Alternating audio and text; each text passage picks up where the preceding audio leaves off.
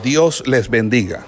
El Centro de Formación Ministerial El Goel le da a usted la más cordial bienvenida a este programa de licenciatura en teología. Hoy con la asignatura correspondiente a nuestro pensum académico.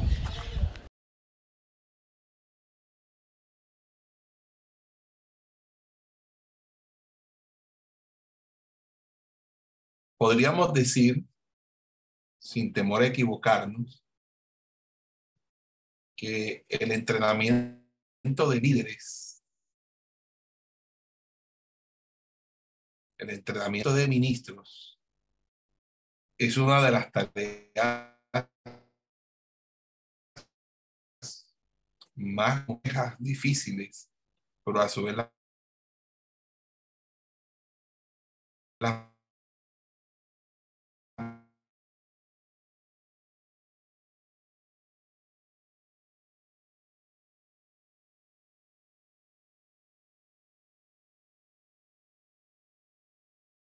más satisfactorias que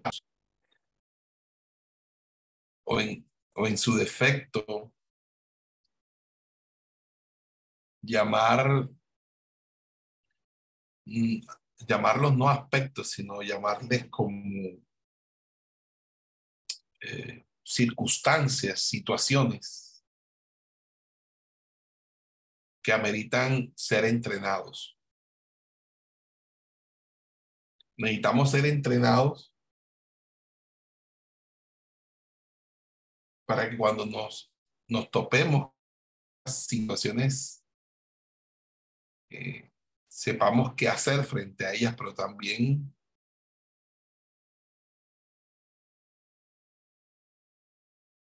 porque como ministros sinceros y dispuestos a glorificar a Cristo, ya sea con nuestra vida o por nuestra muerte, debemos suministrar el ánimo, la iluminación y la instrucción necesaria triunfar aquellos que nos van a suceder o aquellos que van a continuar el legado. ¿Cuáles serían entonces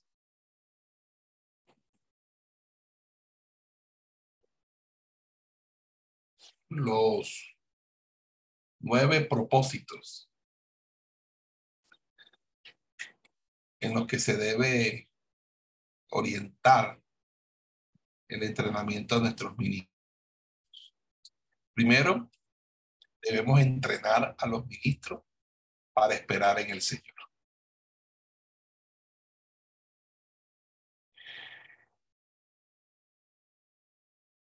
Cuando alguien comienza el ministerio, siempre pesa sobre esa persona. Lo, la autoapreciación que tiene de sus defectos e imperfecciones, lo que produce duda, inseguridad, temor de que sus defectos sus falencias, sus flaquezas, sus imperfecciones, te vayan a impedir tener éxito en el ministerio.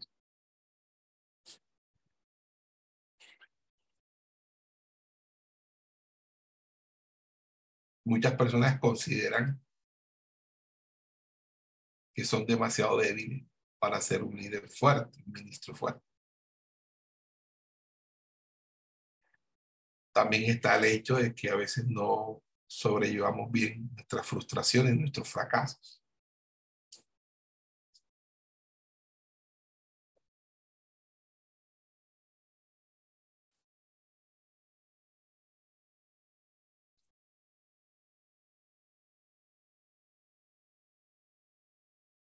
Ahí es donde nosotros necesitamos recordar lo que dice el profeta Isaías, capítulo 40, versículo 29.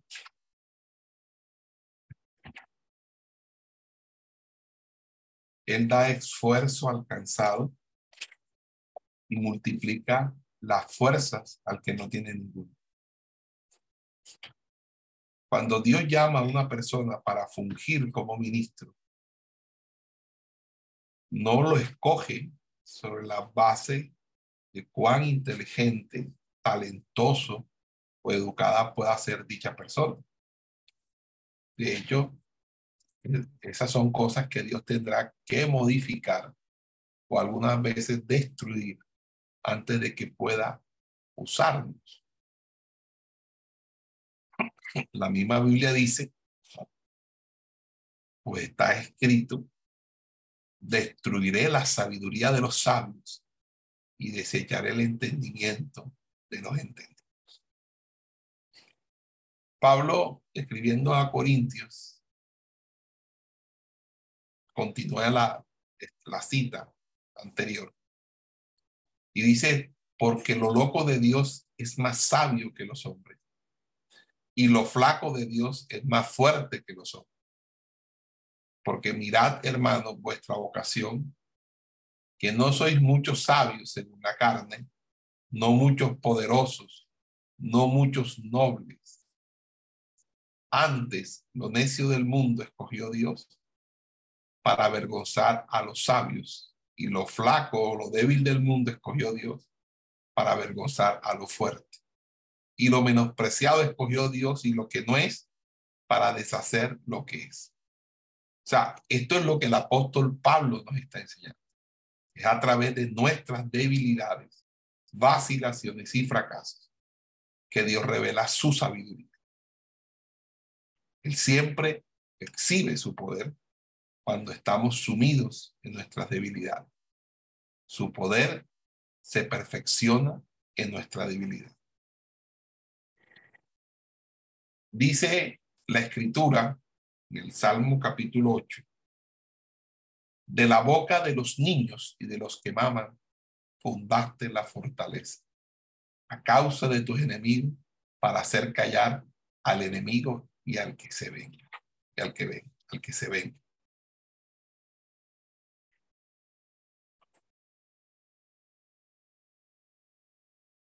Entonces,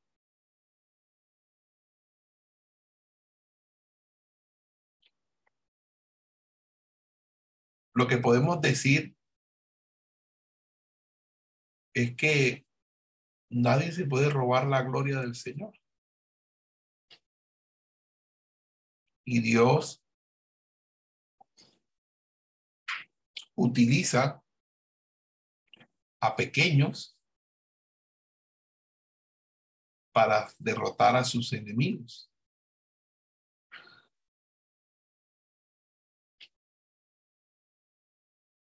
Como que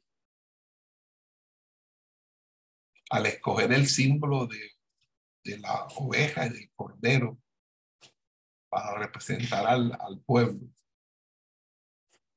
cuando estos animales simbolizan debilidad y no tienen la habilidad para dirigir o salvarse a sí mismo, Dios está diciendo, voy a tomar a un grupo de ovejas, un rebaño de ovejas débiles, pusilánimes, que no se pueden defender, y con esto voy a derrotar a Satanás.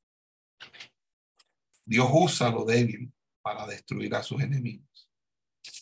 Por eso Dios te utiliza a ti en tu debilidad. Dios me utiliza a mí en mi debilidad. Ahora,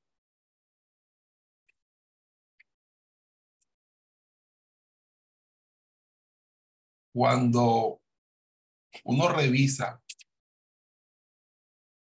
el, trabajo, por ejemplo, del apóstol Pablo, Dios envió a Pablo a predicar el Evangelio a los gentiles. Él había estudiado las escrituras a los pies de Gamaliel. Era un hombre de gran prestigio, intérprete de la ley. Pablo, al, al ser un, una persona candidato al Sanedrín, tuvo que haberse memorizado y citar sin error los primeros cinco libros del Antiguo Testamento, la Torá, ¿verdad? Y desde el punto de vista humano, podríamos decir que el apóstol Pablo era una persona muy bien calificada. Pero fíjese que a pesar de todos esos méritos, él no fue enviado a los, a los judíos para impartir esta instrucción divina. El campo o el objetivo primordial de Pablo fueron los, los gentiles. Eso no significa que él no se dirigiera a los judíos, pero su radio de acción fue mayoritariamente gentil. Y todo lo que Pablo poseía, su educación, inteligencia, talento, tuvieron que ser puestos a un lado. Dios tenía que despojarle de todo eso y le envió al desierto de Arabia, a precisamente ese mismo desierto. Y eh, eh, Moisés había ido, había escapado. Con eso lo desvistió de todas esas cosas de las que pudiera en algún momento jactarse. Eh, Pablo aprendió que su éxito como ministro de Dios sería únicamente logrado por medio de echar a un lado las cosas que eran ganancias imputándolas como pérdidas para ganar a Cristo, conforme él lo explica en Filipenses capítulo 3. Y él con ello aprendió a proclamar el Evangelio. No. Disculpa, ¿a quién dijiste que deseas llamar? No con palabras de vana sabiduría humana, o persuasivas de humana sabiduría, sino con demostración del Espíritu y el poder. para que se convirtieran las personas a Cristo, Pablo contaba con el poder del Espíritu Santo, quien a través de su persona operó milagros y no tanto con la habilidad que pudiera tener como orador o predicador.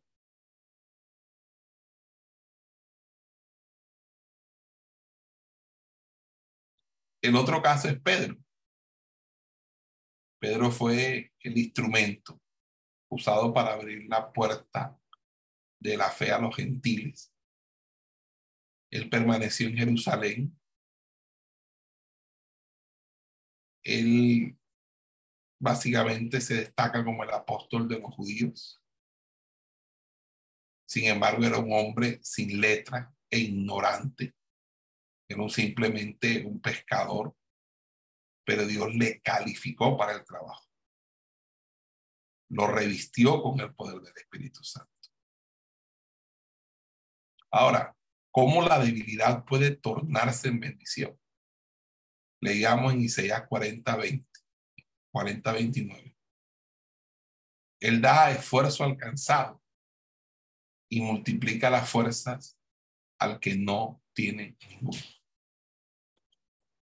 Amados hermanos, nosotros tenemos que aprender de que esto de esperar en el Señor es depender en Dios.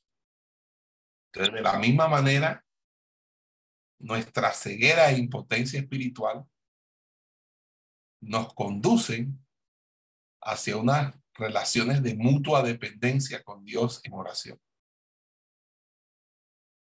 A fin de que nuestra debilidad sea cambiada por el poder de Dios.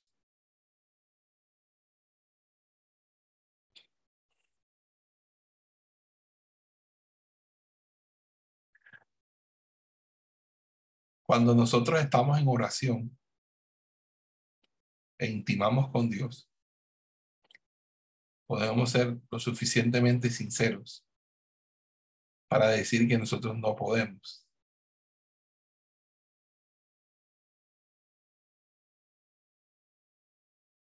Y cuando ayunamos, le pedimos a Dios que nos dé fuerza que nos dé valor.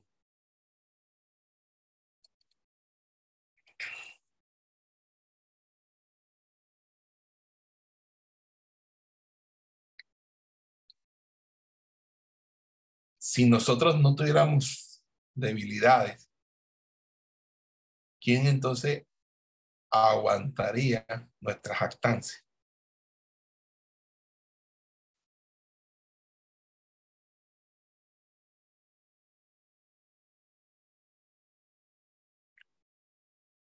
nuestras imperfecciones.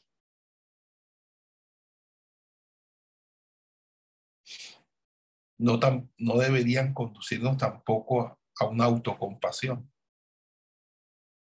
a un autoaborrecimiento.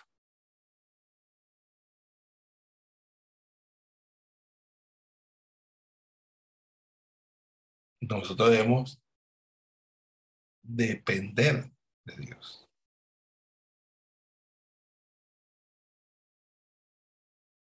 porque si no, vamos a tener problemas de complejos de inferioridad. Una preocupación carnal por nosotros mismos.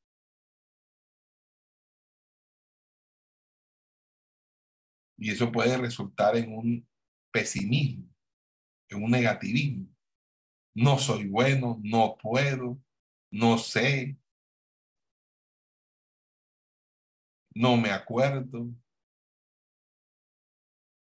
no soy bueno, soy meramente un fracaso, Dios nunca podrá usarme de esa manera. Cuando las personas se evalúan de esa manera, eso les conduce a, un, a una depresión o por lo menos a un desánimo total. Dios nunca podrá utilizar a, un sirviente desanimado.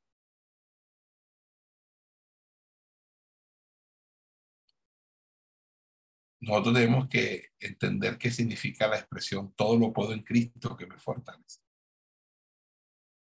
En Lucas 10, el, Señor dijo, aquí os doy potestad de hollar serpientes y sobre los escorpiones y sobre toda fuerza del enemigo y nada os dañará.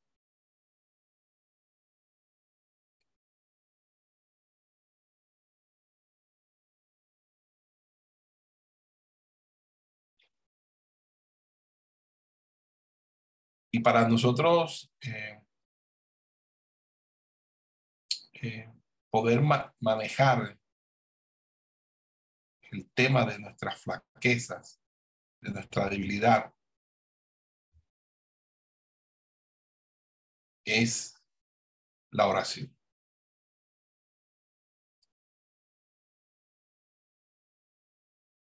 El salmista decía, mi alma tiene sed de Dios, del Dios vivo. Y cuando esa sensación de necesidad contribuye al desarrollo de una vida devocional y de, y de una oración saludable, pues vas a ver los resultados inmediatamente.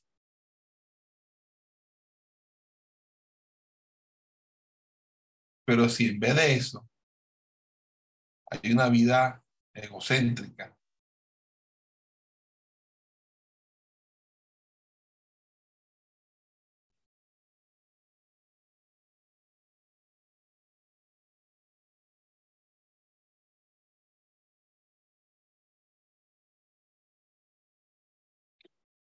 Entonces, ahí vamos a nosotros a, entender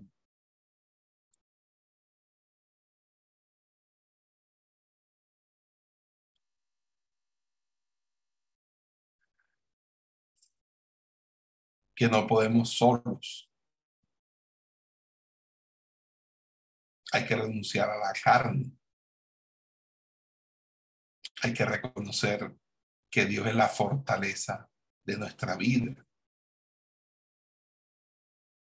y que por lo tanto no necesito sentir temor. Porque recuerden que los jóvenes se fatigan y se cansan. Los jóvenes flaquean y caen, pero los que esperan a Jehová tendrán nuevas fuerzas. Tendrán nuevas fuerzas porque hay un renovar. En la medida en que esperamos en el Señor, lo que Él hace es tomar nuestras fuerzas y reemplazarlas con las suyas o reemplazar nuestro cansancio por su fortaleza. No es que combinemos nuestras fuerzas con la de Él, sino que Él toma nuestro cansancio y coloca en su defecto su fortaleza. Por eso David reconoce su necesidad. en el Salmo 34 dice, este pobre clamó y le oyó Jehová y lo libró de todas sus angustias. Porque cuando usted no reconoce su debilidad, su necesidad de Dios, el salmista Asad dice, mas yo era ignorante y no entendía, era como una bestia cerca de ti. David y Asaf entendieron que ellos recibieron fuerza de Dios porque estuvieron dispuestos a reconocer humildemente su necesidad y debilidad. Por eso el profeta Isaías dice, los afligidos y menesterosos buscan las aguas que no hay. Se secó su sed, su lengua. Se secó su, eh, su lengua de sed. Yo Jehová los oiré. Yo el Dios de Israel no los desampararé. Abriré ríos y fuentes en medio de los llanos. Tornaré el desierto en estanques de agua y en manaderos de agua la tierra seca, porque vean y conozcan y, entiendan que la mano de Jehová hace esto. Isaías 41. Y Pablo reconoció, descubrió que si reconocía las áreas de necesidad y debilidad en su vida, ello traería como resultado el poder de Dios sobre él. Y en 2 Corintios él escribe, y porque la grandeza de las revelaciones no me levante descomedidamente, me da un aguijón en mi carne, un mensajero de Satanás que me abofeté. Y él dice que había orado tres veces para que el Señor lo quitara y el Señor se lo quitó. No, no se lo quitó.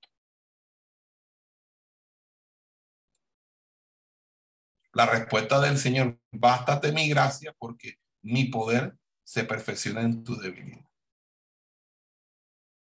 De Pablo responde, bueno, por tanto, de buena gana me gloriaré, más bien en mis debilidades para que habite en mí el poder de Cristo. Por lo cual me gozo en mis debilidades, en mis afrentas, en mis necesidades, en mis persecuciones, en mis angustias, por Cristo, por cuanto soy débil, entonces soy fuerte. Y este es el principio a través del cual opera el, el, poder del Evangelio. que cuando somos débiles y percibimos nuestra gran necesidad de Dios, eso hace que completamente dependamos de Dios. Por eso el gran fracaso de todo pastor es cuando se llena de orgullo. Cuando un pastor se llena de orgullo, eso está, eso está listo para un gran desastre y se, que se va a avecinar.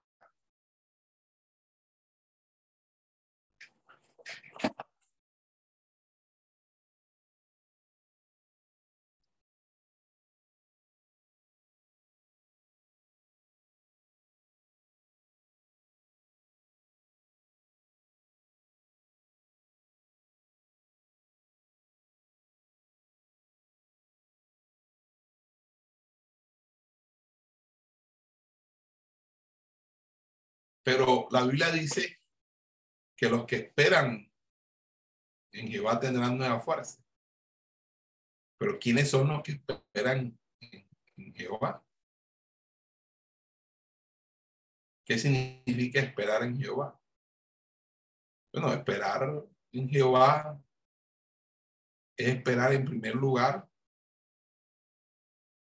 el tiempo de Dios que no tomar una acción hasta que Él muestre que es, el tiempo de actuar. Y esperar en, en, en Jehová también es esperar en ayuno y oración.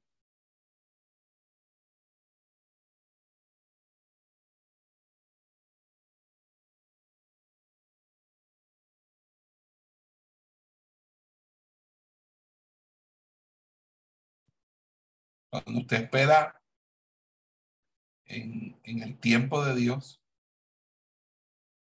hay un kairos, hay un tiempo oportuno, donde todo está milimétricamente cuadrado.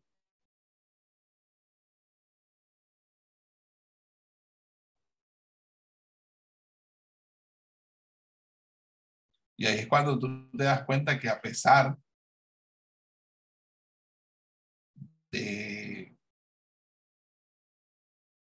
cuál sean las circunstancias que te rodean.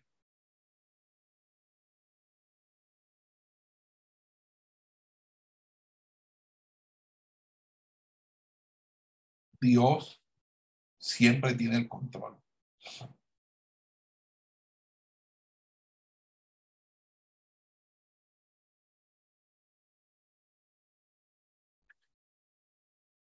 Por eso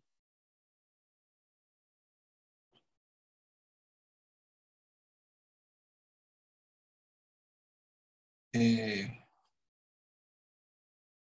Moisés advierte, número,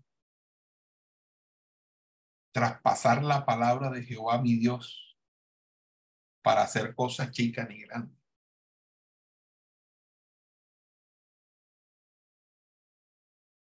O sea, nunca debes traspasar la palabra de Dios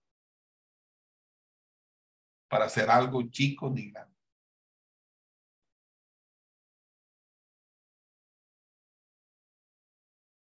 Porque Dios es quien controla los tiempos. Dios tiene el control de todo. Todos los tiempos, las estaciones están bajo el control de Dios. Y debes esperar en oración y ayuno porque la Biblia dice, no sean y esperan. No sean confundidos lo que te buscan. En el Salmo 69.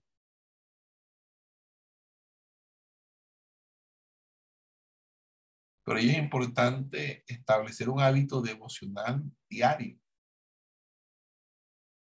El disciplinarnos a nosotros mismos para sacar tiempo de oración y ayuda. Y esto es una de las cosas más difíciles de hacer para la mayoría de los ministros.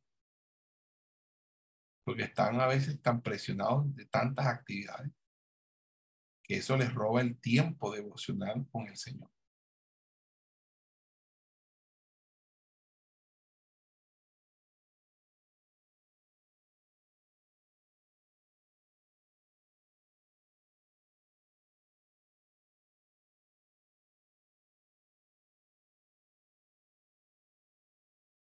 Nosotros necesitamos ser llenos.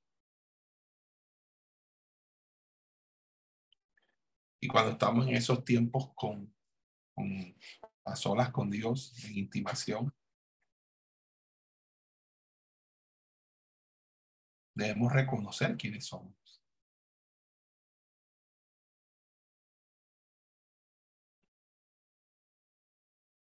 Confesar nuestras faltas. Nuestros pecados ante Dios y pedir que nos limpie, aunque nos revele los errores que nos son ocultos.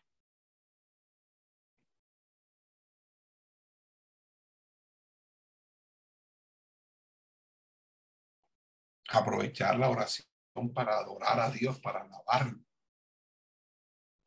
por lo que es y por lo que ha hecho. Rindiendo su, vida en oración al Señor. Dejando que la unción del Espíritu Santo descienda sobre usted y usted pueda orar en el Espíritu, orar en lenguas y poder interpretar. Todo esto hay que enseñarlo a los ministros jóvenes, a los ministros que están comenzando o a los que se están preparando para el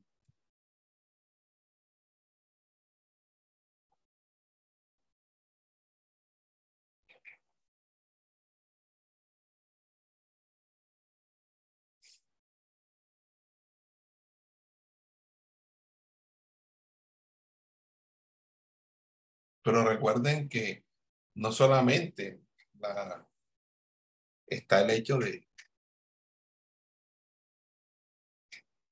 de la oración, está el hecho también de, de las de, de, del examen por fuego que somos sometidos. No os maravilléis por el fuego de prueba que os ha sobrevenido, como si alguna cosa extraña os aconteciese. Siempre vamos a tener situaciones que van a examinar nuestro corazón, nuestra fe.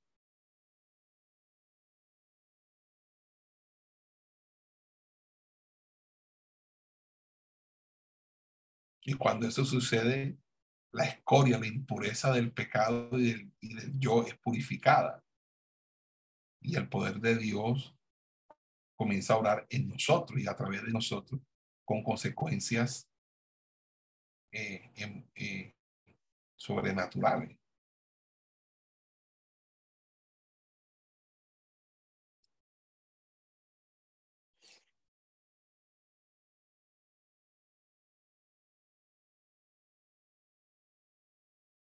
Allí es donde aparecen las nuevas fuerzas.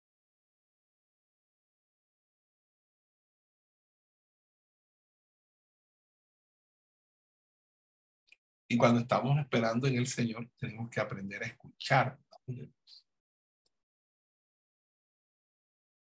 Samuel no sabía la voz de Dios, no conocía la voz de Dios. Elí le tuvo que decir que será la voz de Dios.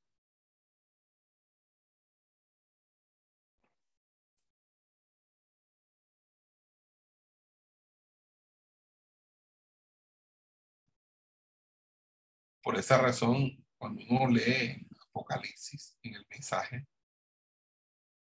la exhortación o la amonestación siete veces el que tiene oído oiga lo que el Espíritu dice a las iglesias. En Hebreos eh, capítulo 12 dice, desechan al que habla desde los cielos. Realmente el hombre no está escuchando y a veces los ministros no escuchan, son tardos para escuchar. Jesús dijo algo, citando la Biblia. Dice, no, no, no solo de pan vivirá, no, más de toda palabra que sale de la boca de Dios. Es decir, lo que Dios habla. Lo que Dios continúa hablando. Porque hay gente que cree que solamente Dios habla por la Biblia, ¿no? Dios también habla audiblemente.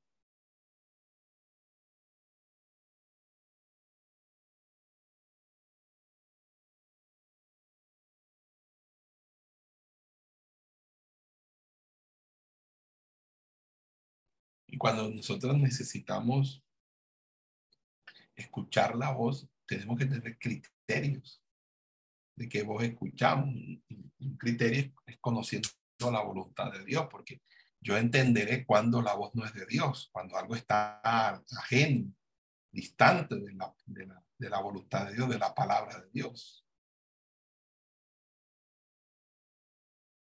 Entonces, cuando yo me pregunto, ¿qué espera Dios que yo haga? Y que debo dejar que Él haga.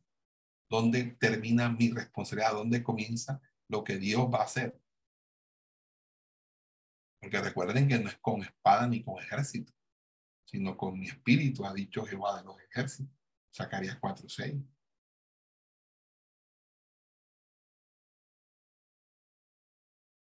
Entonces, Dios nos enseña a nosotros que hay cosas que él hace, pero hay cosas que nosotros tenemos que hacer. Recuerden esa parábola de Lucas. Lucas 12 dice que el siervo que entendió la voluntad de su Señor y no se apercibió ni hizo conforme a su voluntad, será azotado. Todo aquel que, sea ministro del Señor no puede alegar que no conoció la voluntad de Dios. ¿Sabe por qué? Porque muchos serán desechados por no haber hecho la voluntad de Dios, a pesar de todo lo que pudieron haber hecho.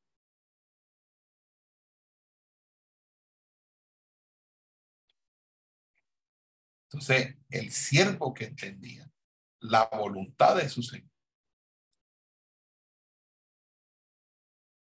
ni hizo conforme a la voluntad, será azotado. Será azotado.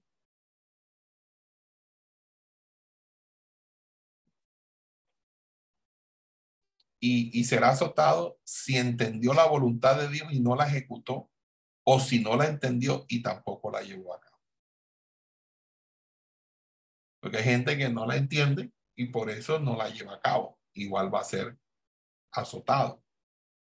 O gente que la entiende, pero no la hace. Y Dios desea líderes en la iglesia que entiendan y pongan en práctica la voluntad de Dios. Porque la voluntad de Dios establece los límites para responsabilidad. Si no entendemos su voluntad, igual vamos a ser juzgados. Y para hacer la voluntad de Dios es vital que entendamos la voluntad de Dios. Y hay que escuchar la voz de Dios.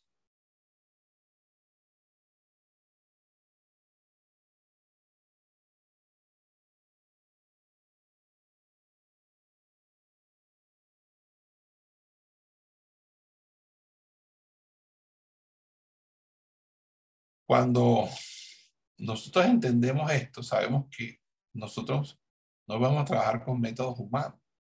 Tenemos que ser guiados por el Espíritu de Dios.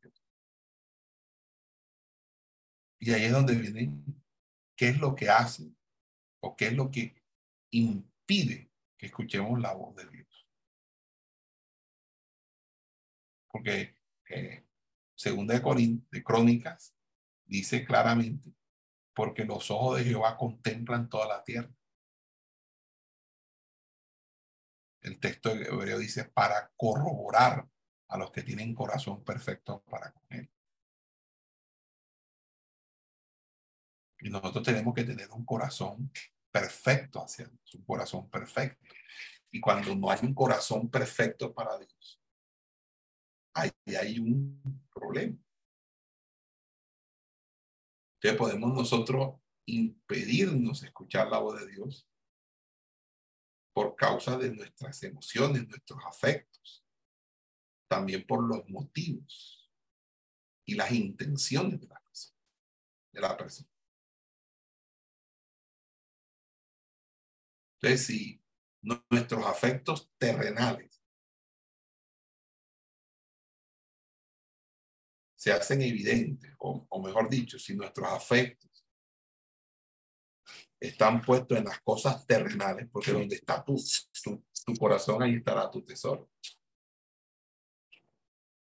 O donde está tu tesoro, ahí estará tu corazón.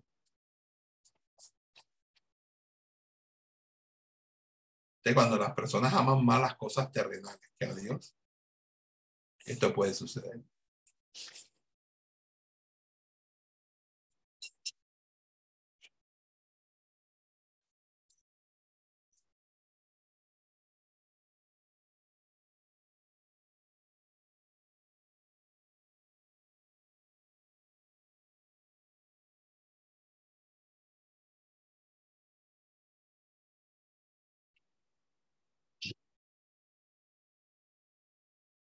Entonces, ¿qué es lo que tú amas más? Porque hay personas que aman más el dinero, la fama.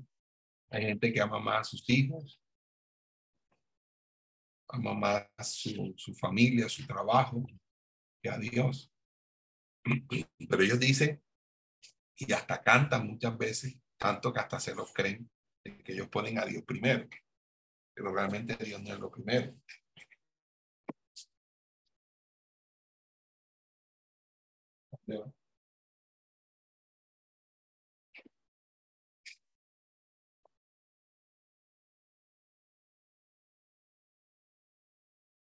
Ahora también están los motivos.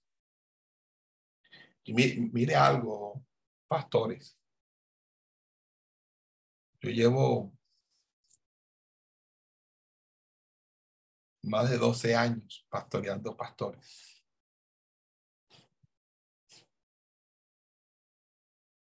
Lastimosamente a todos no los he podido salvar de sí mismos. Pero llega un momento en que el peor enemigo de un pastor es el mismo. Cuando permite que su corazón se dañe.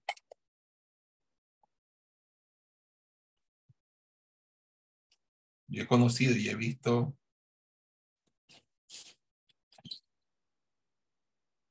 muchos buenos hombres echados a perder.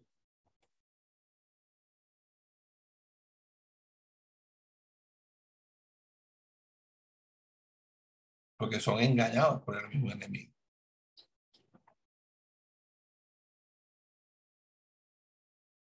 Y cuando usted tiene un afecto y un apego, eso va en contra. Es una ofensa directa a Dios. La Biblia nos dice que tenemos que amar a Dios con todo nuestro corazón, nuestra alma, nuestra mente y nuestra fuerza. Pero muchas veces el problema es que nuestros motivos son impuros. Como lo del profeta Balán, el número 23. Dice que él cambió los dones, el, el don de Dios por dinero, por fama, por prestigio. Nosotros tenemos que cuidarnos mucho de enorgullecernos. Si nos creció la iglesia, gloria a Dios. Si nos están invitando a predicar, gloria a Dios. Si estamos teniendo alguna presencia por internet, gloria a Dios, pero siempre humilde. Siempre reconociéndonos, reconociendo delante de Dios que la gloria es de Él que es el que nos trajo hasta ahí, hasta aquí. Y una de las cosas que, que siempre estoy diciendo, mire, cuídese de la autopromoción. Usted no tiene por qué autopromocionarse. Alguien puede creer que es inofensivo la autopromoción, pero esas son las zorras pequeñas que hacen, hacen daño a la viña porque la zorra pequeña entra al vallado, porque es tan pequeña que se puede colar por el vallado.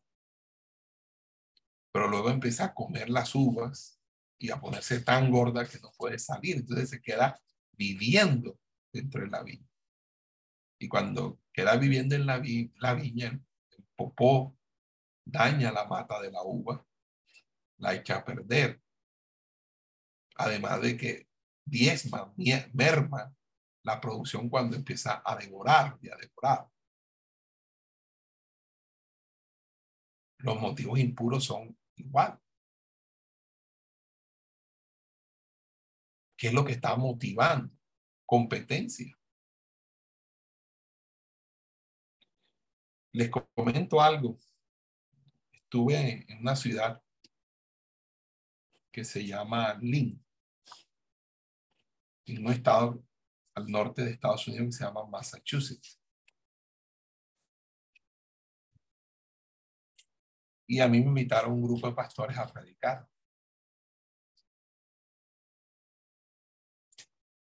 Cuando yo terminé de predicar, el pastor que presidía la, reunión me manifestó que nunca había escuchado un mensaje así en toda su vida. Y era un pastor de más de 30 años de ministerio, era un señor ya de edad.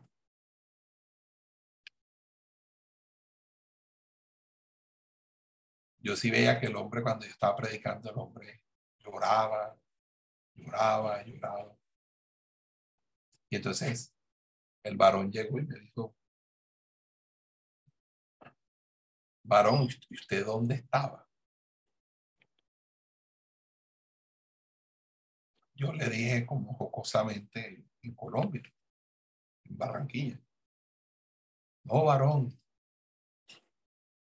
Digo, ese ministerio suyo no es para que esté ahí, eso tiene que, hay que poner la lámpara encima del almud.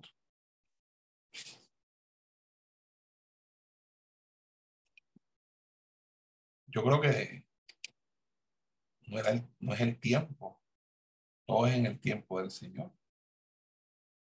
Hay cosas que uno tiene que entender, que la hora no le ha llegado. A veces uno puede terminar siendo un profeta que cobra importancia después de la muerte y no en vida. Nadie le prestaba atención a Jeremías. Todo el mundo maldecía de Jeremías. Pero luego que Jeremías murió y desapareció y estuvieron en el cautiverio, la lectura de Jeremías era una lectura obligada.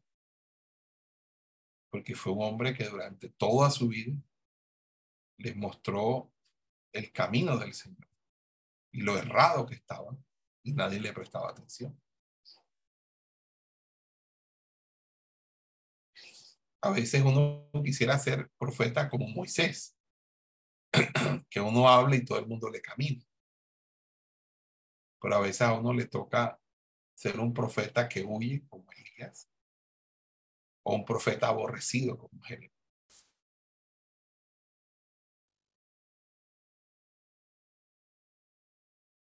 Cuando alguien se autopromociona, se está vendiendo como una marca. Y ese es un motivo impuro. El varón me hizo unas observaciones. Pastor, pero usted debe colgar aquí, usted debe tener una página web con la imagen suya, no sé qué. Hasta me puso una persona de su iglesia que era experto en esas cosas. Yo le dije, no,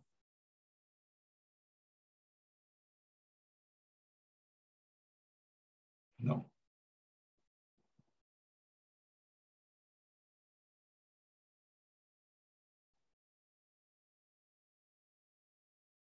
Entonces, ¿lo puedo volver a invitar? Claro que sí. El otro año lo voy a llevar, en 2023. Quiero que venga. Voy a hacer un evento más grande todavía. La gente se quedó impactada con el mensaje.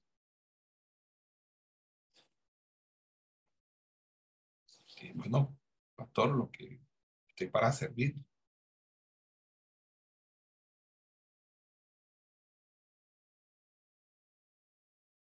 Pero yo no voy a, convertirme en una marca. Eso lo entendí cuando Dios me dio el nombre en revelación. Se me presentó el Señor en visión y me dio el nombre del ministerio, el gobierno. Yo no promociono particularmente, no promociono mi nombre, promociono el nombre del ministerio. Y el ministerio no soy yo, el ministerio es un equipo de personas. Cosa que si no estoy, otros pueden continuar. No ha sido fácil. Porque esto que le estoy diciendo es difícil. Miren, no hay algo más difícil que enseñar a la gente escuchar la voz de Dios. La gente no le gusta escuchar la voz de Dios. O no, le aterra escuchar la voz de Dios. Prefiere mejor que haya alguien que suba al monte por ellos. Y que luego cuando baje del monte les diga qué fue lo que Dios dijo. ¿Pero por qué? Por comodidad, por miedo, por temor. Lo que realmente hay es que la gente está muy apegada. Sus afectos están en las cosas materiales. Y si no es eso, entonces los motivos son impuros. Y qué triste que hay personas que están en el ministerio con motivos impuros y uno entiende que tienen motivos impuros por la manera como se conducen, la manera como se comportan y el resultado. Uno tiene que mirar la sabiduría de los hijos por el resultado de las conductas propias de los hijos.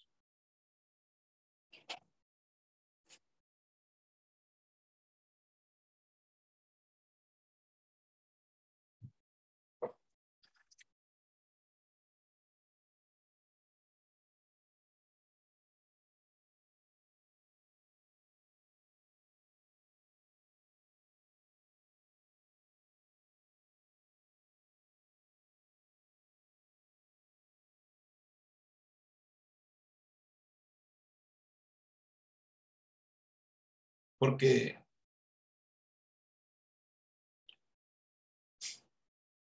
uno se da cuenta quién eres tú por lo que tú formas. La misma Biblia dice que la sabiduría es justificada por los hijos.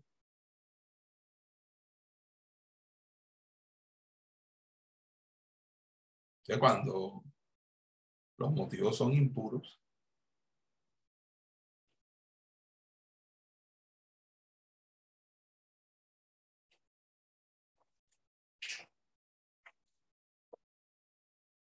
se está buscando siempre algo que, que no glorifica a Dios. Pero también está el, el, tema de, de, las intenciones, que aún las intenciones son más, son, son más profundas, porque las intenciones eh, se ocultan. Por eso es que cuando dice que la palabra de Dios es más cortante que espada de dos filos que penetra. Lo último que mencionan son las intenciones del corazón, porque va en orden descendente hacia lo más profundo. Lo más profundo son las intenciones. ¿Cuál es la intención? Porque la intención está asociada al inconsciente, a lo que las personas no verbalizan, pero que está, tienen ahí. Mire lo que pasó con Ananías y Zafira. Ellos pretendieron donar todo su dinero para la obra de Dios. Pero cuando recibieron la plata, vieron que era mucha y dijeron, no, pero ven acá, vamos a sacar un pedacito siquiera para, para nosotros. Y Dios los mató porque su, su intención fue mala. Entonces, cuando necesitamos vigilar nuestros afectos, nuestras motivaciones e intenciones, a fin de estar seguros, porque nosotros podemos, podemos pecar porque, porque hay cosas, y es más, les voy a comentar algo. No toda buena intención, no todo lo que se hace con buena intención es bueno. Porque si Dios no te lo mandó a hacer, aunque tú creas que sea buena la intención, el solo hecho de que no ha sido ordenado por Dios es una desobediencia a Dios. Entonces, no se debe guiar por sus intenciones. Déjese guiar por el Señor. Hable Dios. Dios es el que el, hombre mira lo que está delante de sus ojos, Jehová mira el corazón, Jehová entiende el corazón del hombre, pero el, hombre, el corazón del hombre es engañoso. O sea, nosotros no podemos esconder nuestras intenciones, nuestros afectos y nuestras motivaciones delante del Señor. Por eso es importante guardar un corazón puro delante de la presencia de Dios. Porque si no hay un corazón puro, no se va a escuchar la voz de Dios.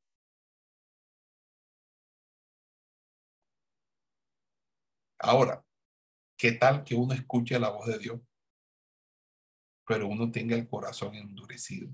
Porque también es ese otro. En Hebreos 4.7 dice, si oyeres Hoy su voz no endurezca vuestro corazón.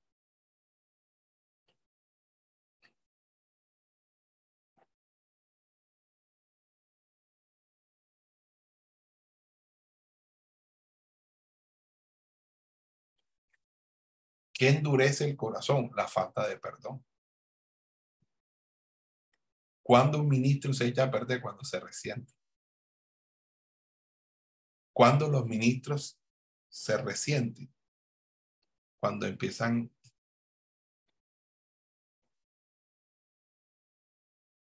a sentir animadversión contra alguien, casi siempre su autoridad espiritual.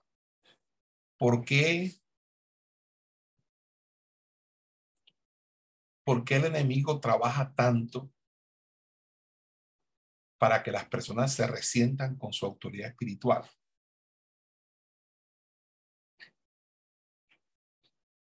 Porque cuando tú estás bajo cobertura espiritual, tú has sido colocado por Dios al lado de un varón o una varona que te va a instruir. Y una manera de romper tu crecimiento, de romper tu preparación, es desprestigiando a, quien te enseña, a quien, a, quien, a quien te instruye, de tal manera que te deje huérfano. Entonces, las personas se revientan con su autoridad espiritual y quedan huérfanas. ¿Quién es su padre espiritual? ¿Quién es su cobertura? Nadie. Entonces, casi siempre las personas terminan peleando con el pastor. Y lo peor de lo peor es cuando la iglesia no entiende este proceso porque son tan rebeldes como el rebelde que se rebeldizó. Y empiezan es a entender que fue que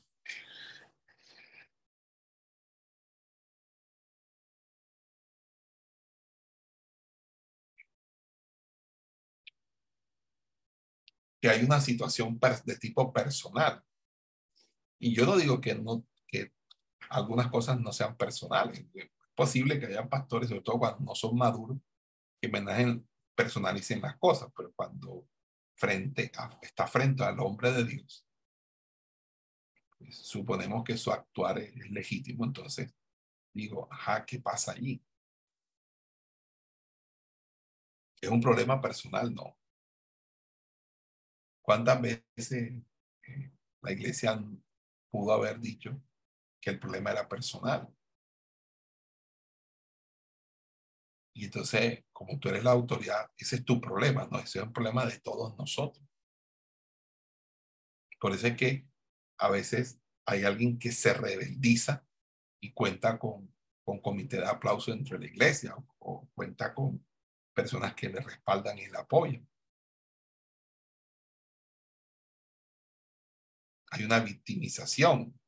La persona se victimiza y todo el mundo, ay, pobrecito, pero el pastor, ¿por qué no, por qué no lo deja tranquilo? Déjelo quieto, que el pobre hombre, que no sé qué, pobre muchacha, que no sé qué.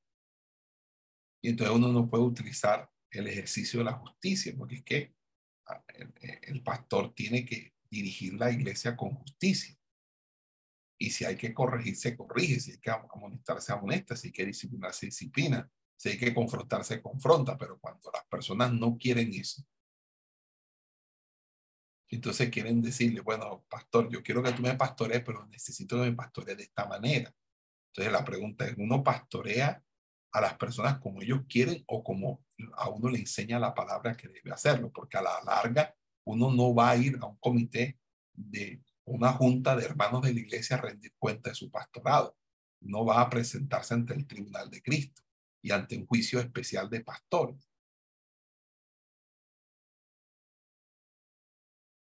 Nosotros no podemos, eh, eh, eh, la gente se resiente, se resiente, y resentirte con tu autoridad es, porque es que, mira esto, cuando tú, tú te resientes con tu autoridad, nunca vas a reconocer una autoridad sobre ti.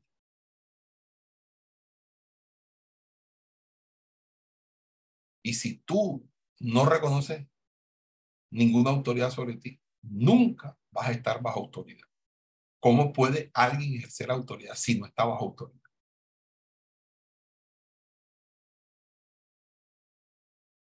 Y esto no es simplemente que estamos tratando de establecer un orden militar. Es que esto tiene que ver con el cuerpo. O sea, ¿quién puede decir que es del cuerpo si está fuera del cuerpo?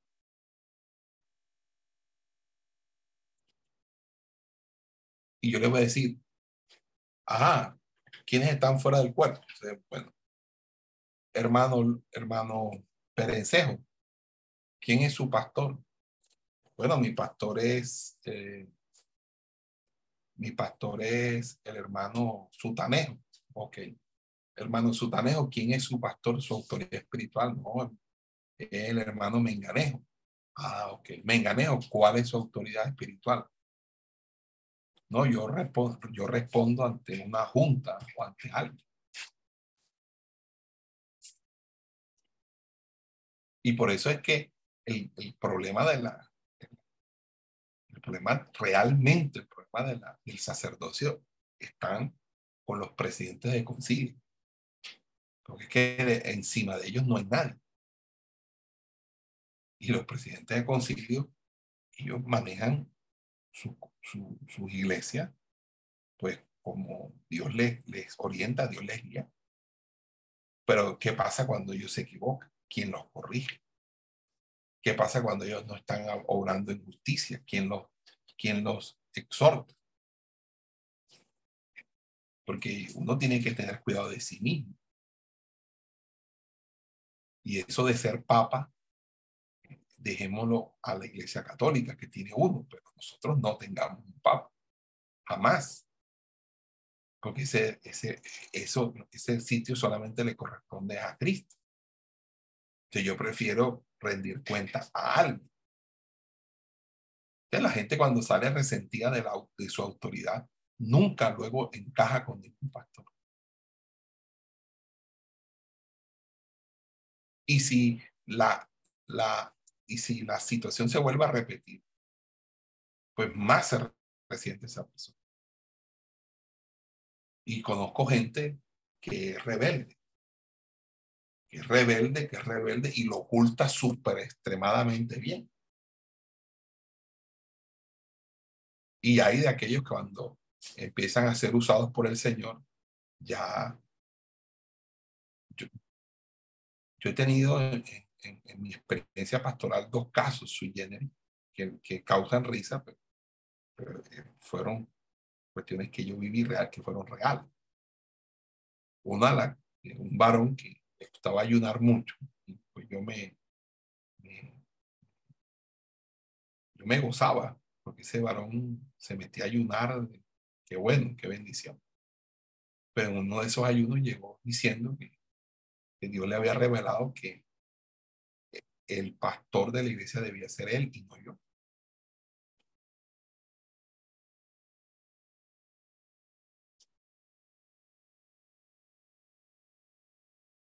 Y cuando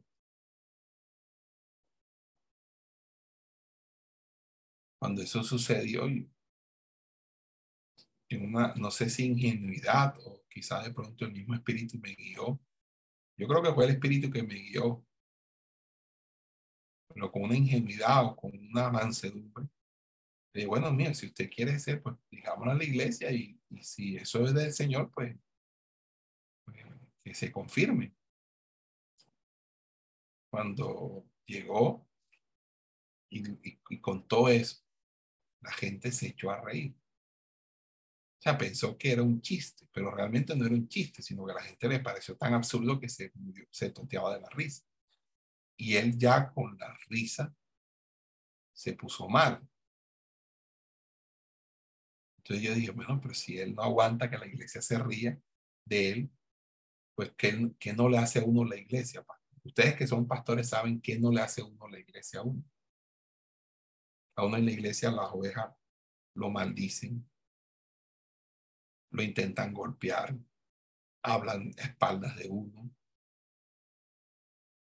eh, nunca le reconocen el, ministerio a uno, tienen dinero para todo, pero el día que tú cumples años, nadie te regala absolutamente nada en tu iglesia. indiferencia.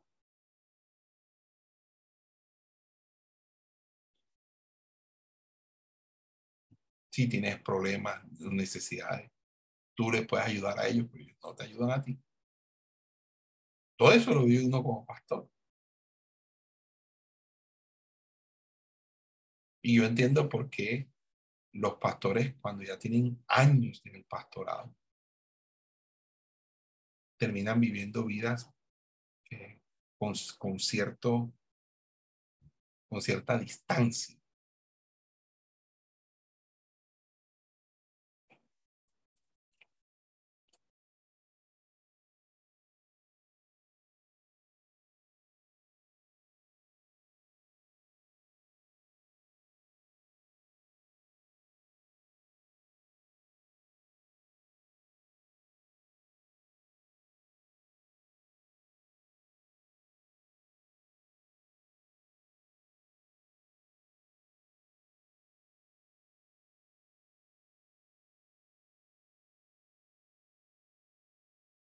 Cuando nosotros, cuando nosotros eh, no entendemos cómo Dios trata. Y eso también opera para nosotros, porque a nosotros nos podemos resentir con la, hay pastores que se resienten con la iglesia. Hay pastores que se frustran con la iglesia que tienen, con las ovejas que tienen. Y una lucha constante de no sentirse frustrado, no sentirse decepcionado, como cuando uno se decepciona de los hijos. Uno trabaja como un burro, le da la mejor educación y de pronto la pelate sale embarazada y no va a la universidad porque se salió embarazada y se embaraza del, del muchacho andrajoso y piojoso de la esquina, fumador de marihuana. Eso le duele a un papá.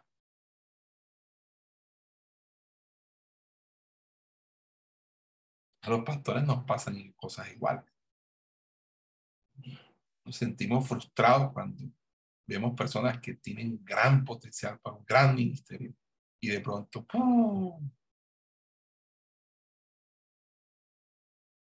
Este muchacho que ayunaba mucho, Dios mío, este hombre, y de pronto este hombre se, se le se ensoberbeció.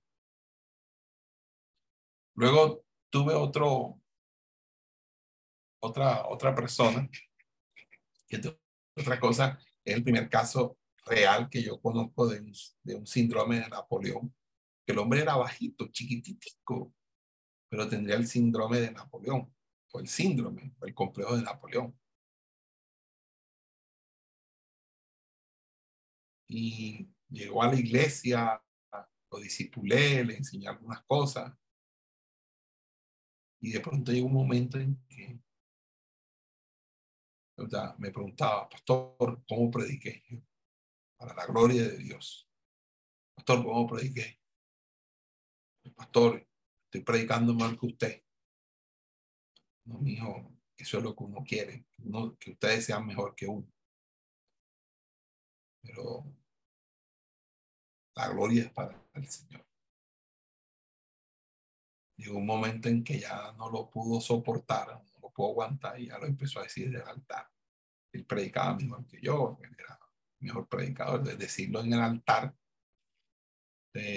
una hermana lo vio y me dijo, pastor, yo, yo lo vi cuando estaba predicando y vi, vi, vi como una figura de un pavo real. Una, una hermanita de búsqueda, el espíritu de orgullo, de altivez, ¿Cómo uno lucha contra eso? Humillándose delante de delante de los hombres. Porque es eso lo que te lleva a chocar con las personas y también a sentirte más herido cuando se suscita alguna circunstancia o situación con las personas.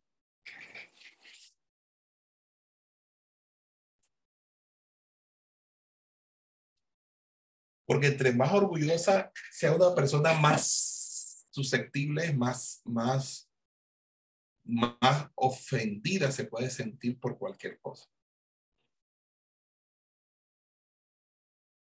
Por eso nosotros tenemos que siempre vivir bajo un perdón. Porque la falta de perdón detiene la voz de Dios. Y el perdón nos hace escuchar la voz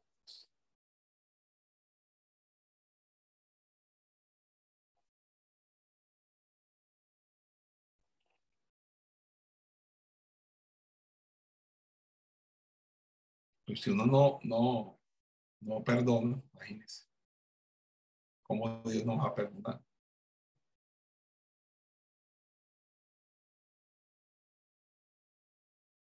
Y ahí es cuando viene el gran problema.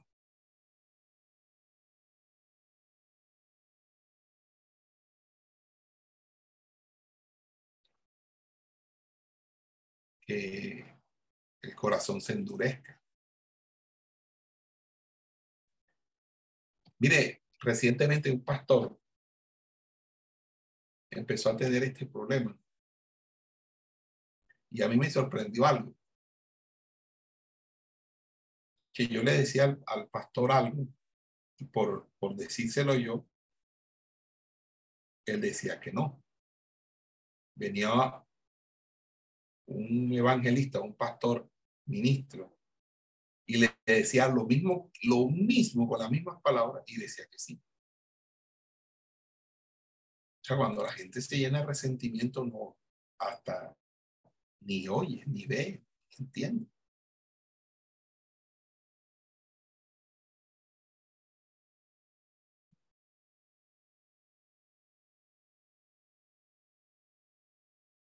Y eso sucede cuando hay ministros que no han sido regenerados por el Espíritu Santo. La Biblia dice, el Espíritu mismo da testimonio a nuestro Espíritu de que, de que somos hijos de Dios.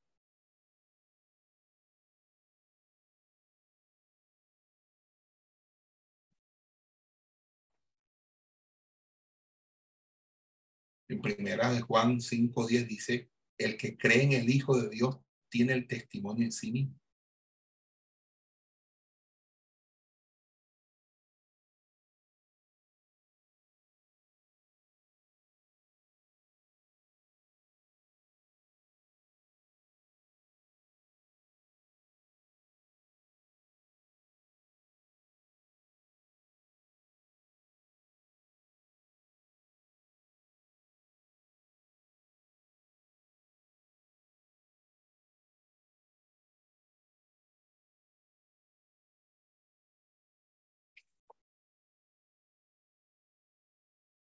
¿Sabe algo? Eh, hay una anécdota que me acabo de acordar. Que Juan Wesley, el fundador del metodismo, iba de regreso a, por barco a Inglaterra después de un servicio misionero en Estados en las colonias británicas en, Estados Unidos. Y allí se encontró con un misionero, misionero de Morovia, y esos misioneros le preguntaron a Wesley si él era un cristiano nacido de nuevo. Y él le respondió, soy un clérigo anglicano ordenado. Y yo le dijeron, pero eso no es lo que le estamos preguntando. ¿Es usted un cristiano nacido de nuevo en, el Espíritu de Dios? Y, y Juan le dijo, he estado trabajando con los prisioneros, ayudando a los pobres y haciendo toda suerte de, obras buenas desde que me gradué del seminario.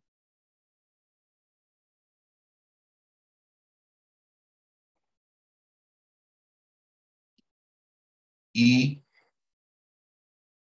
ellos le volvieron a decir a Juan Well, es necesario nacer de nuevo. Hay gente que no ha nacido de nuevo.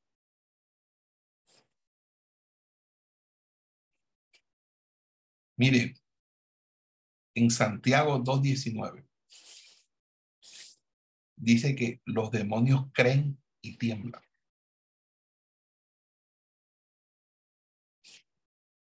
Una cosa es el conocimiento intelectual de los hechos registrados en la Biblia. Y otra cosa es la fe salvadora.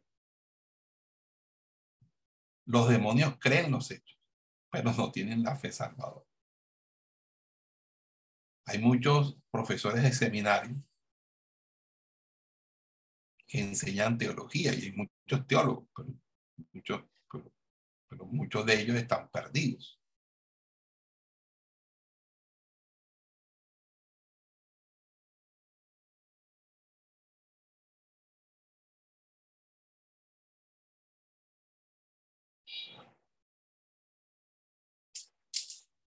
Y sabe una cosa, que cuando una persona pierde esa sensibilidad,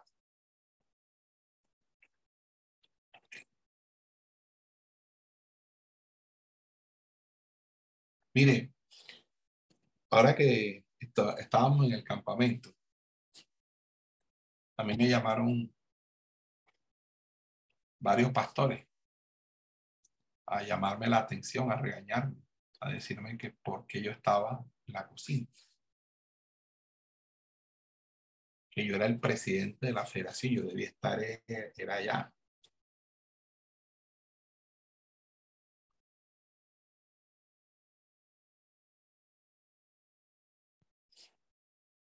Yo les, a todos ellos les dije, bueno, la verdad es que yo siempre estoy enseñando la palabra.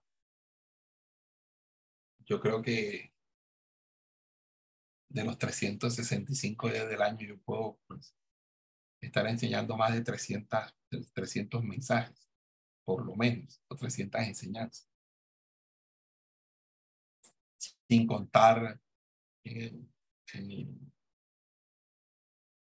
consejerías, discipulados, asesorías.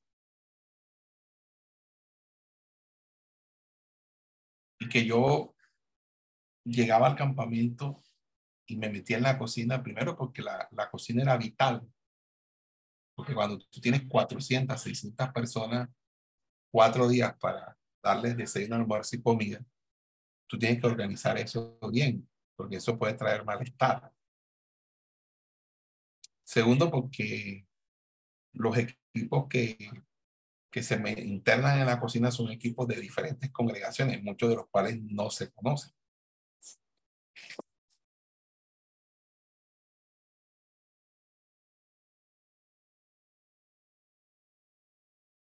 Y muchas veces, si no hay una autoridad espiritual allí, eh, se presentan roces, discusiones, a veces peleas entre los mismos hermanos allí.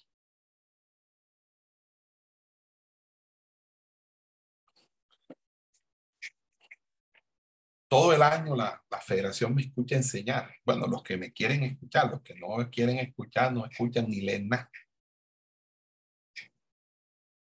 Pero en ese momento yo quiero servir.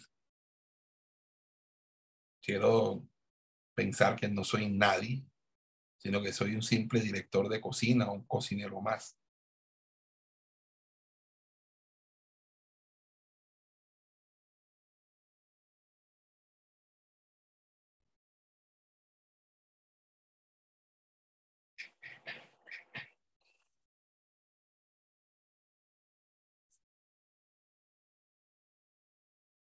Porque eso, eso me, me, me hace recordar a mí de dónde vengo. Y que antes yo no, yo no estaba al frente predicando, sino que yo lavaba baños, yo hacía aseo. Yo, yo, yo, yo quisiera que de una manera u otra la gente entendiera esto. Me dio tristeza escuchar a alguien decir que, que no iba a hacer nada, que no iba a colaborar en nada. Creo que, que yo estoy haciendo la obra de Dios cuando cocino, cuando le sirvo al Señor. Cuando estoy en los campamentos, soy el primero que se levanta en el campamento. Estoy pendiente de todos, de que la coman bien, que las cosas se hagan bien, que se organice todo bien, que haya un orden en todo esto.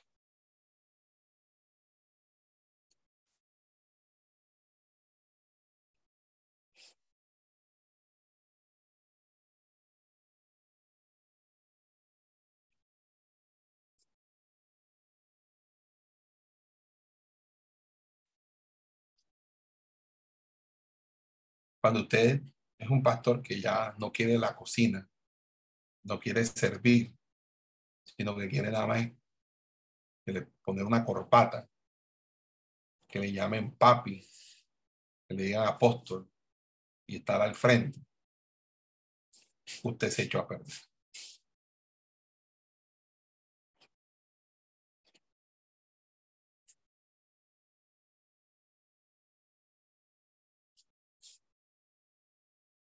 Mire, Wesley, Juan Wesley, después de, de esa travesía que hizo en el mar de los misioneros de Morovia, él se fue una, a visitar una, una pequeña iglesia para escuchar el Evangelio. Y esa noche dice que cuando escuchó ese mensaje tan sencillo, tan simple, pero muy claro, el corazón de Wesley se conmovió. Dice que se, se marchó de ese culto esa noche con paz, lleno de gozo, inefable. Había conocido el gozo del nuevo nacimiento en el Espíritu. Ahora él podía entender lo que Pablo, Juan, Santiago habían hablado al respecto en la Biblia, en el Nuevo Testamento. Que había una diferencia entre la realidad espiritual y el conocimiento intelectual del Evangelio. Hoy en día hay gente que tiene un conocimiento intelectual del Evangelio, pero que no vive una realidad espiritual. Y cuando usted revisa la obra de Wesley, él empleó todo su ministerio para para llevar a, a, a, las ovejas y a los mismos pastores a estar seguros de haber nacido. ¿Sabe cuál es la primera pregunta de conociendo el reino? ¿Cómo puede usted estar seguro que usted es salvo?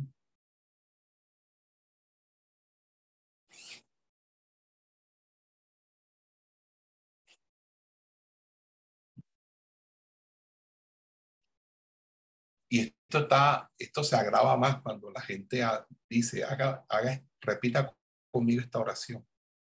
Haga esta oración de fe. Señor Jesús, confieso que eres mi Señor. Anota mi nombre en el libro de la vida, bórralo del libro de las tinieblas. Por la señal de la Santa Cruz de nuestro Dios. Amén. En nombre del Padre y del Espíritu Santo. Amén. Pero ¿dónde está el corazón de la persona? La persona realmente se entrega al Señor o no. Entonces nosotros no podemos.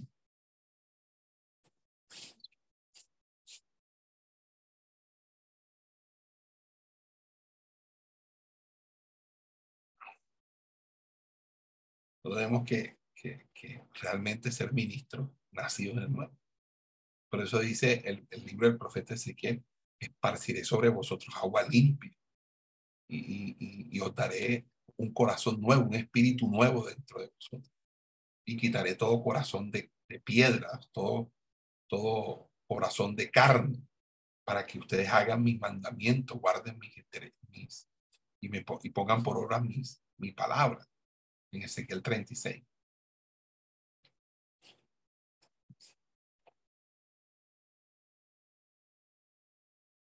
¿Y sabe qué otra cosa también? Impide no escuchar la voz, la desobediencia.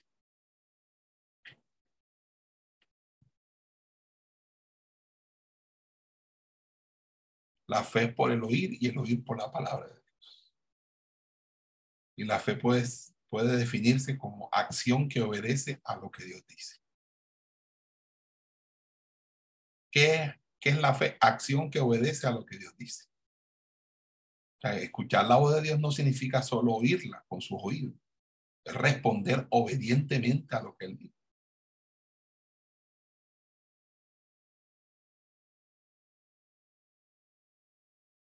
hasta que usted diga que escucha a Dios, pero no le obedece, usted está ignorando a Dios.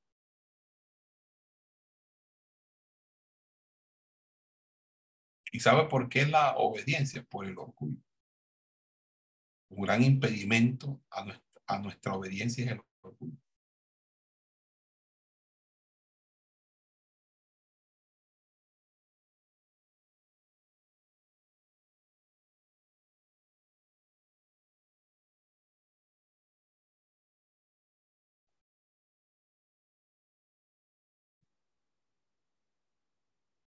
La Biblia dice en, en, en Proverbios, el temor del hombre pondrá lazo, mas el que confía en Jehová será levantado.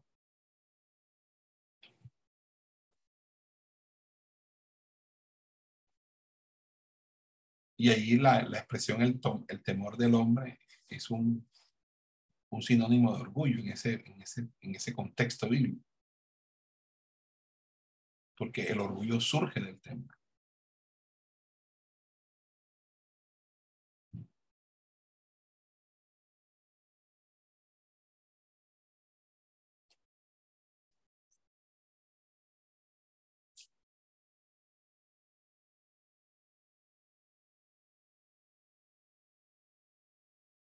Eh, yo creo que del orgullo hemos hablado, hay disfraces del orgullo, creo que eso lo he hablado con ustedes. ¿Sabe también qué hace también? Las preocupaciones. Las preocupaciones impiden la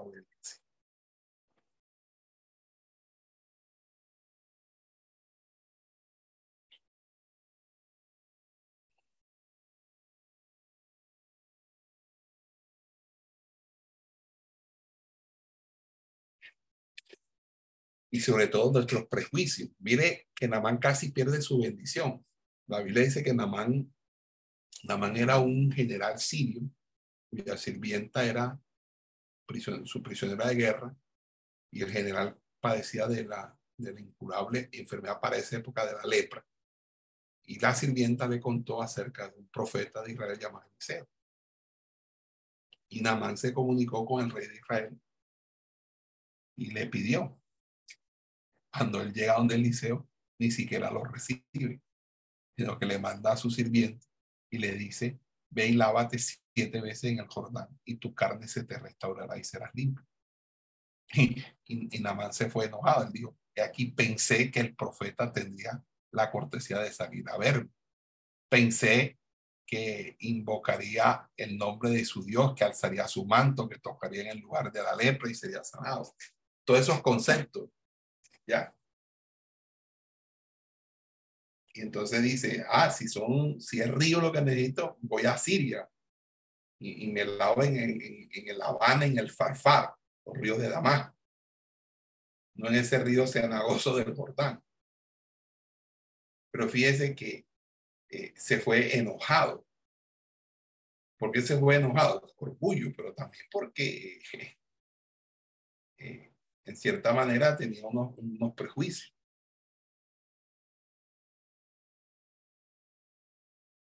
Y el, y, el criado, un criado se le acercó, me imagino que alguien de, confianza le dijo, pero mire, si usted le hubieran pedido cualquier otra cosa, usted no lo hubiera hecho, porque no sé, allí lave, se obedezca.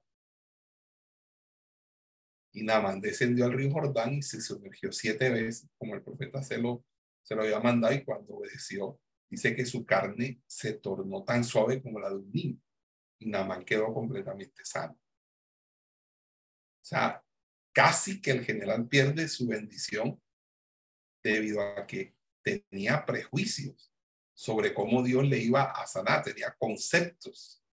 No es que él me va a poner la mano y va a hacer así. Y él me va a tirar esto y va a decir estas palabras. Ahora cadabra, pata de cabra. Y eso es lo que hace a veces la tradición evangélica. La tradición evangélica enseña unos conceptos que la gente lo ritualiza.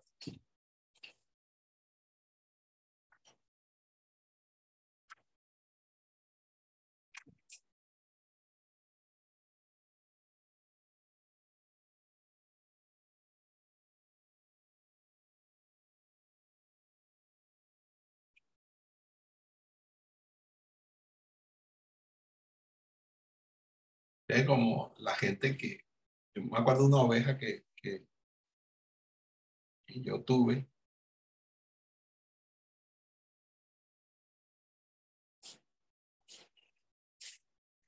Que cada vez que uno le iba a decir algo, decía, no, eso ya está hablado. Decía, eso ya está hablado, que él ya lo había hablado con Dios, que yo no tenía nada que decirle como pastor. No, eso ya está hablado. Entonces llegó un momento en que ya ni le quería decir nada porque yo sabía que me iba a decir lo mismo. Eso está hablado. Y hay gente que uno a veces ni le quiere decir ya nada. Uno le ora al Señor. Padre, trata tú con él porque ya yo no quiero ni, ni, ni lo quiero ver en pintura. Y eso es terrible cuando un, pastor tiene que orar de esa manera. Pero uno tiene que ser sincero. Yo no digo que un pastor no ore así, ore así. Diga, Dios mío, te lo entrego, trata con ellos. No quiero tratar con esa persona, Padre. Si lo hago, lo hago porque te voy a obedecer, pero no porque yo quiera. Este hombre es imposible. es desobediente, contumaz, rebelde, cabrita indómita, dromedaria ligera, asna montés, vaca de bazán. Es una piedra en el zapato. Alguien impresionantemente.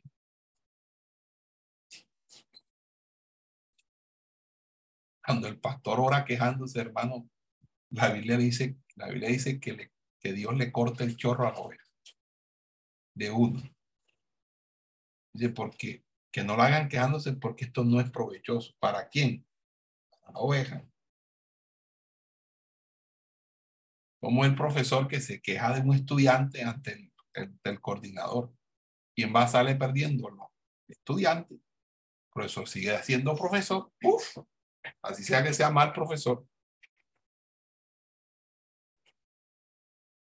Pero el que le pueden poner matrícula condicional o expulsarlo es al estudiante.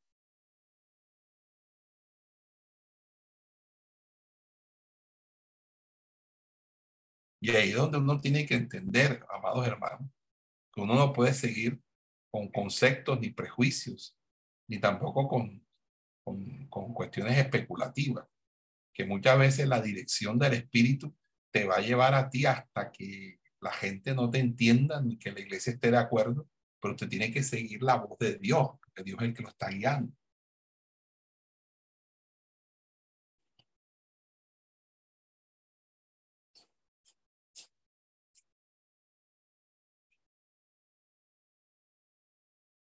Por eso eh, se le dijo, haz conforme a, todas las, a todas las cosas, conforme al modelo que te ha sido mostrado en el monte.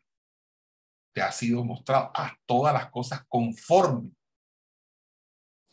al modelo que te ha sido mostrado.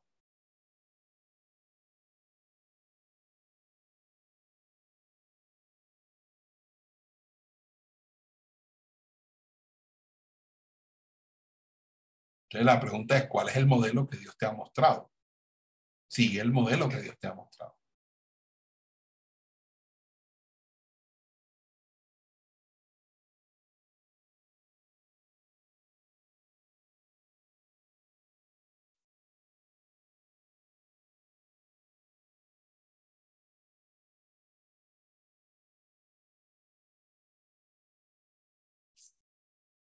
Amén. Vamos a darlo hasta ahí, mi hermano. La próxima clase, obedecer la voz de Dios. Dios les bendiga.